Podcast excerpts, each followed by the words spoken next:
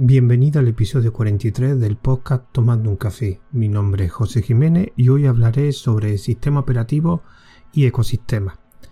Este, la temática de este audio la tenía pensada desde hace unas cuantas semanas y quería hablar de diferentes conceptos.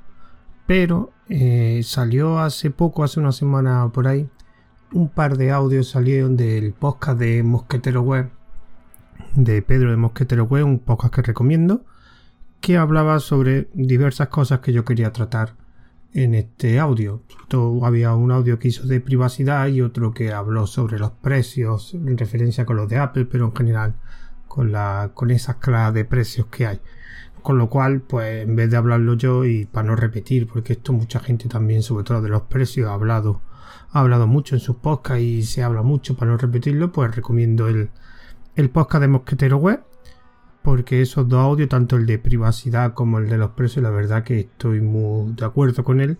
Y voy a hablar de otras cosas que no, que de los temas que tenía pensados, pues de los que no he visto que haya tratado. Y en este caso voy a hablar de lo que he dicho de sistema operativo y ecosistema. Pero antes, una, digamos, declaración de, de intenciones, porque yo soy usuario de Linux eh, yo no. Yo prácticamente no utilizo Mac. Tengo algún amigo que lo tiene y lo he toqueteado. Y Windows prácticamente ya lo tenía en, en un portátil y lo borré hace tiempo porque no lo utilizaba.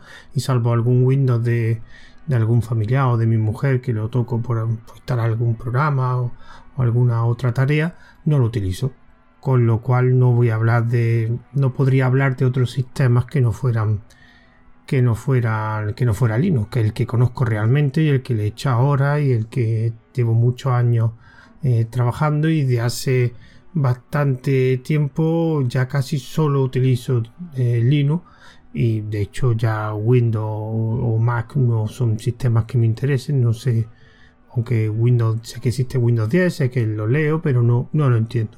No, no entiendo de esos sistemas, con lo cual quisiera hablar de sistemas y contar de otros sistemas de sistema operativo de características no podría. Así que lo que me gustaría hablar en relación pues es que no se haya enterado que en Viva en la Luna. Em, ha salido lo de la noticia de los nuevos de los nuevos iPhone y entonces a partir de ahí han empezado mucho a hablar sobre lo, el sistema que tiene el iOS, algunos han metido con él, otros han dicho que es muy malo, otros dicen que es lo mejor, te han hablado del sistema operativo de Apple, de que lo de Windows y al final la lucha de siempre. Que no voy a entrar porque como he dicho antes, no entiendo, no entiendo, no tengo conocimiento sobre los, los sistemas operativos de Apple y de Windows cada vez estoy más desconectado.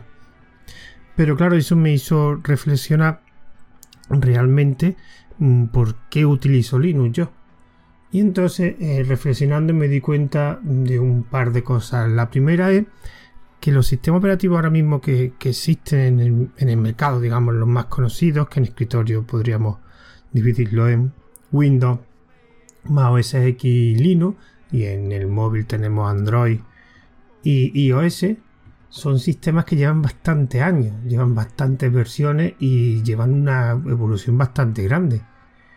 Y te das cuenta que realmente las diferencias técnicas o, mm, cada vez son más pequeñas. Ya no hay tantas diferencias entre un sistema y otro. Casi las tareas básicas que pueda hacer uno las puede hacer en otro. Incluso tareas más complejas no hay tanta diferencia entre uno y otro sistema. Con lo cual, debido a esa evolución a lo largo de años, digamos, los sistemas tienden a igualarse entre ellos. Esto, por ejemplo, recuerdo a un amigo mío que es maquero y hace unos años no se compró el iPhone X, no me acuerdo qué versión era, que había ese año, porque entre otras cosas no, no podía gastarse el dinero que costaba, aunque seguías teniendo un iPad, tenía un, un MacBook y lo sigue teniendo, porque me dijo que, que para lo que él utilizaba el teléfono no requería un iPhone con un gama media de Android, no me acuerdo cuál se compró, tenía suficiente y, me dijo que, ya había llegado un momento en que la evolución de los tanto de Android y iOS no había tanta diferencia entre ellos.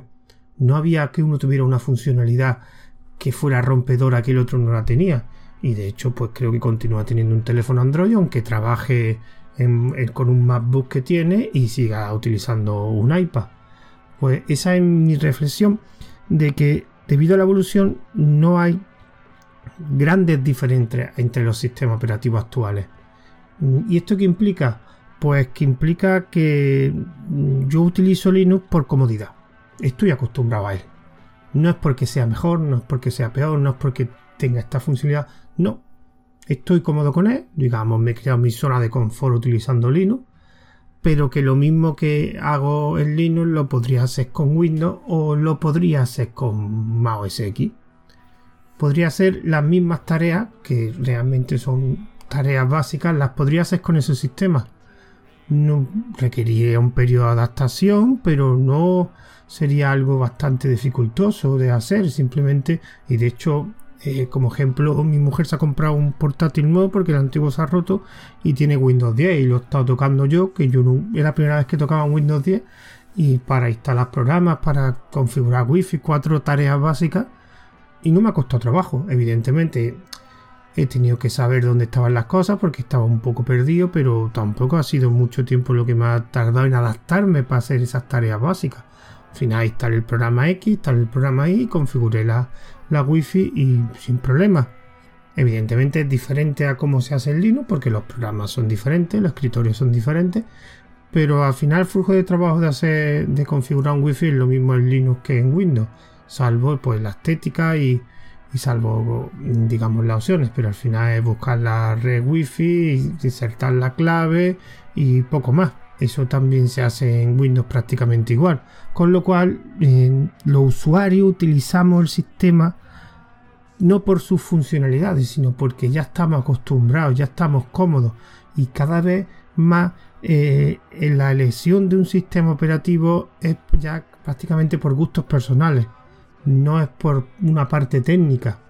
No me compro un iPhone porque tenga esta funcionalidad X y que no la tiene Android. No, me compro iPhone porque me gusta, estoy acostumbrado, porque ya llevo años con, con varios iPhones, con iOS y porque también me lo puedo permitir pagar el precio.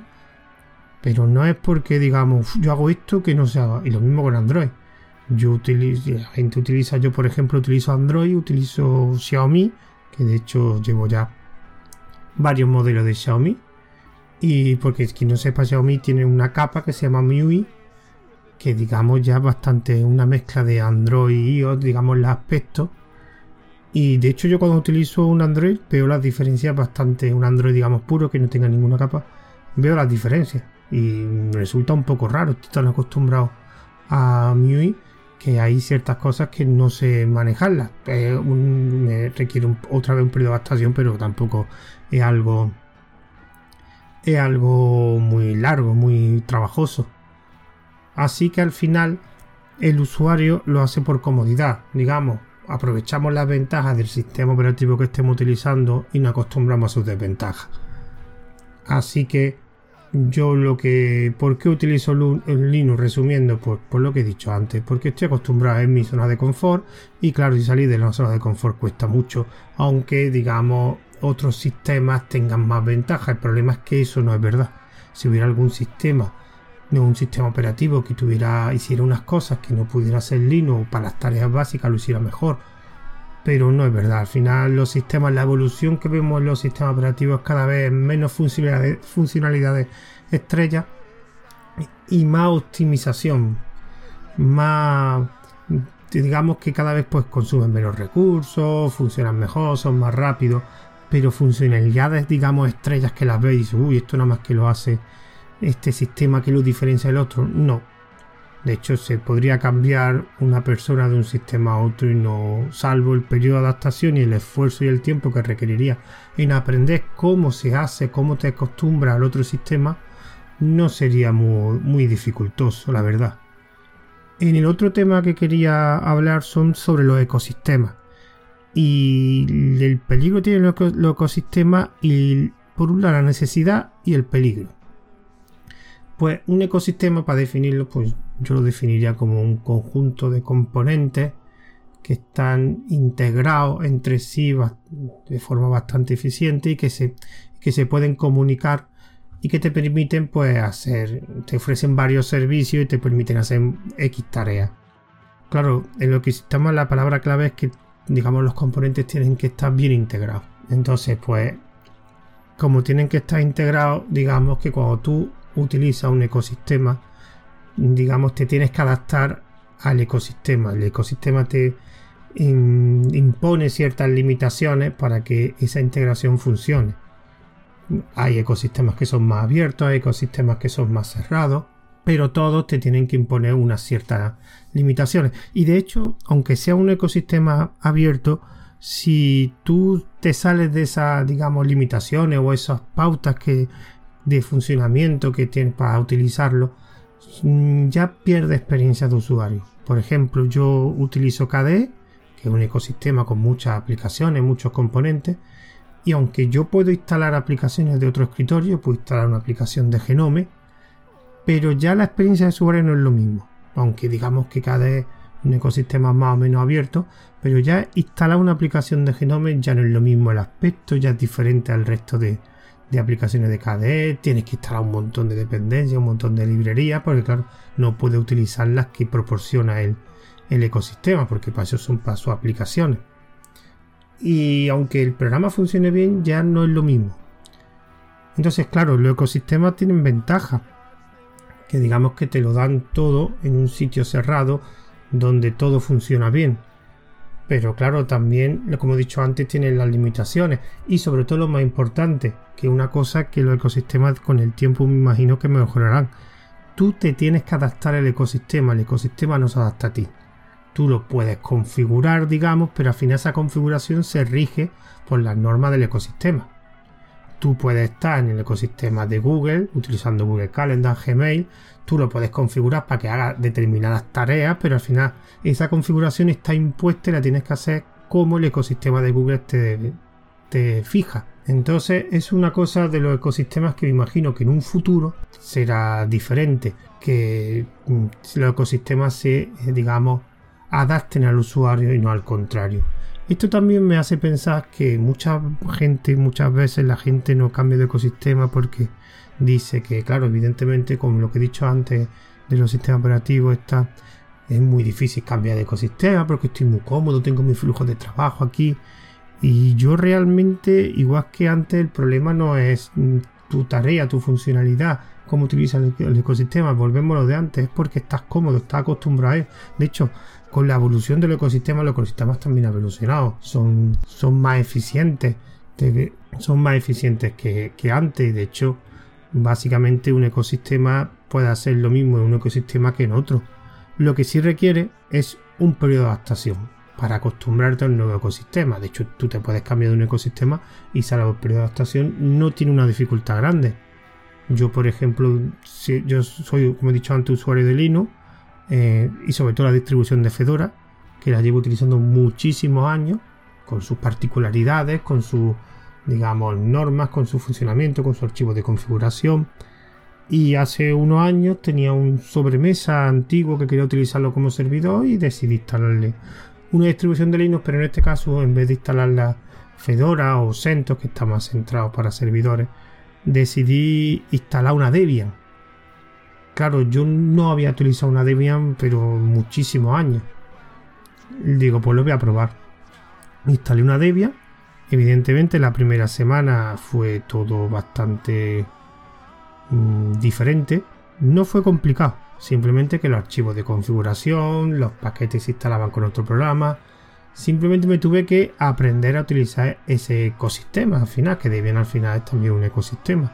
Más que Fedora, aunque sea un sistema operativo, pero tiene un montón de herramientas solo para él, digamos. Difícil, no. ¿Fue trabajoso? Sí, pero fue nada más que un tiempo, una semana en que ya me acostumbré a cómo se llaman los archivos de configuración, porque eso cambiaba, utilizar el gestor de apt-get en vez de, en aquella época todavía estaba Joom, en vez de Joom, pero al final pasó el tiempo y lo seguí utilizando como utilizaba Fedora. Evidentemente en este caso eran para tareas más de servidor más que de escritorio, pero al final me acostumbré también a utilizarlo y fue una buena experiencia. Así que esto también va para los usuarios, que los ecosistemas se pueden cambiar y solo requiere un pequeño esfuerzo, no es difícil y si no pongas excusa de que yo no me cambio a tal ecosistema porque porque es mejor que el tuyo, no.